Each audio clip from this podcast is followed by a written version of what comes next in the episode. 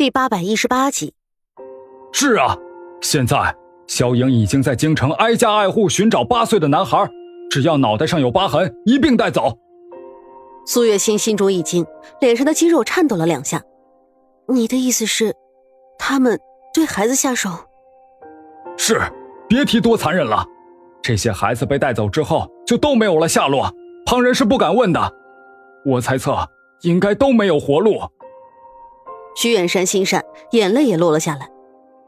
夫人，我只是个文官，有些事就算是有心也是无力。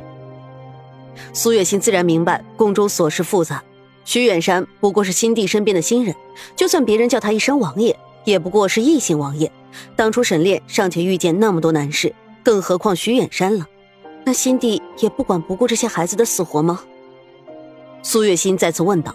徐远山叹息一声，手按膝盖，肩膀微微颤抖。夫人，说起这件事，我就心凉。新帝虽然身子抱恙，却也还有势力。若他一句话，至少能和萧莹抗衡几个回合。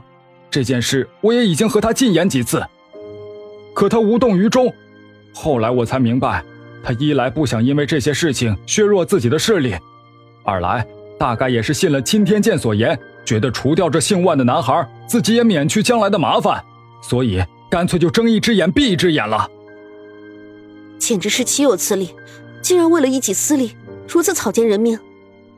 苏月心此时气愤至极。若徐远山所言都是真的，那这件事沈炼也绝对不会坐视不理。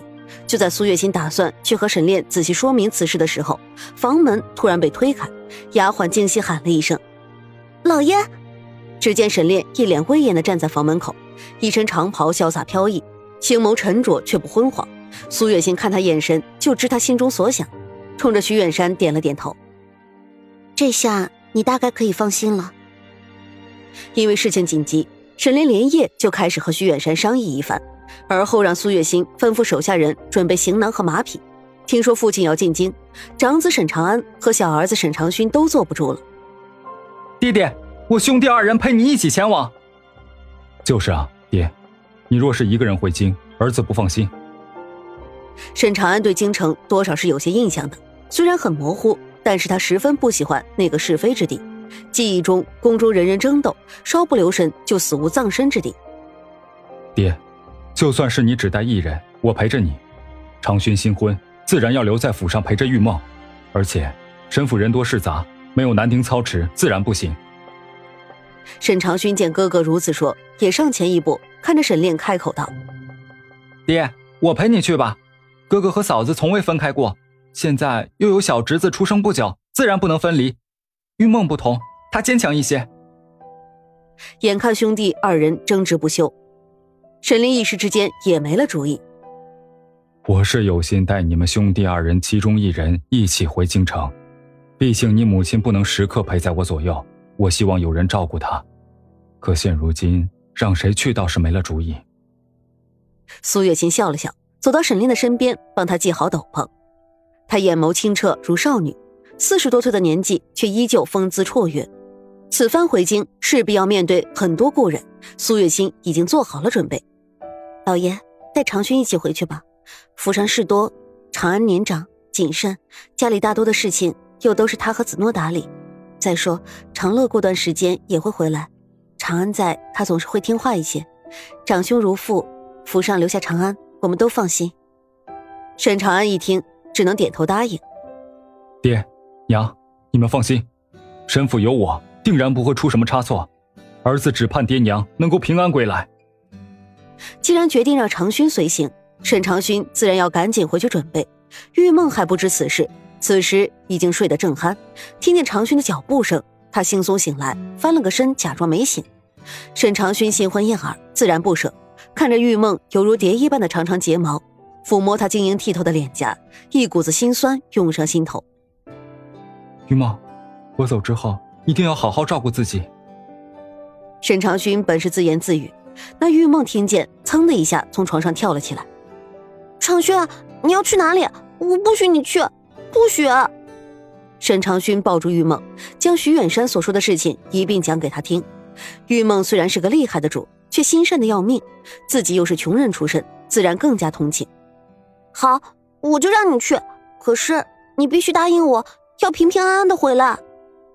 玉梦眼中含着眼泪，本想忍住，可是话一出口，眼泪也如珍珠一般噼里啪啦的掉在沈长勋的身上。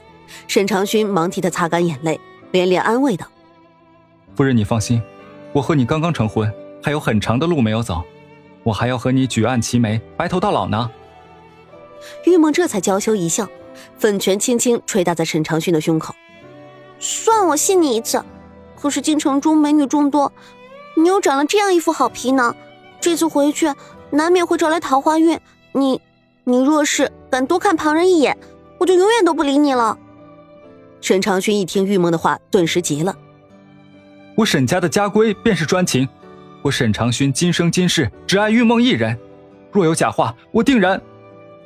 沈长勋的话还没说完，玉梦伸手捂住他的嘴。好了好了，不要再说了，我信你。我可不许你说这些不吉利的话。我等你平安回来。清晨阳光很好，可万里之外的天边却乌云密布。沈长勋亲自将父母的马牵到面前，又去和妻子玉梦告别。虽然昨晚两个人已经是信誓旦旦的保证一定会平安回来，可这次去毕竟面对的是萧莹，甚至新帝。京城不比坊间，势必凶险。玉梦昨晚整夜没睡，眼睛哭得和两颗大桃子一般。可她深深知道，不能牵扯丈夫的心思，除了给沈长勋多带两件换洗的衣物之外，再没有旁的牵扯。徐远山一行人带着沈炼夫妇和沈长勋一起进京，路上辛苦自然不必说。苏月心已经养尊处优多年，现如今颠簸一路，脸色都有些苍白。不如就在附近找一家客栈住下，这里离京城也不过十几里路，我们明日再走。徐远山看出沈炼心疼夫人，赶紧说道。沈炼点头，四下望去，一家客栈门口立着显眼的牌子“青云客栈”。这么多年，他居然还在。是啊，老板换了，但是客栈名字没改，里面也还是老样子。徐远山住过这里一次，只是那时候他还是默默无闻的小官，现如今已经是王爷。苏月心有些累了，住在客栈中休息片刻，精神也都恢复。沈长勋年轻，体力好，看着京城近在咫尺。便想着先去市井上看看，碰巧那一日京城又有庙会，热闹的很。也好，这京城之中无人认识你，你就穿一身平常衣服前去庙会逛一逛，看看分晓。但是儿子，你记住，若是碰见萧莹的人，切莫动手。咱们来日方长。沈长勋答应，后便一人骑马直奔京城而去，心中虽然有对玉梦的不舍，可毕竟京城繁华，沈长勋一到庙会的门口。就被眼前人山人海的阵势吸引住了。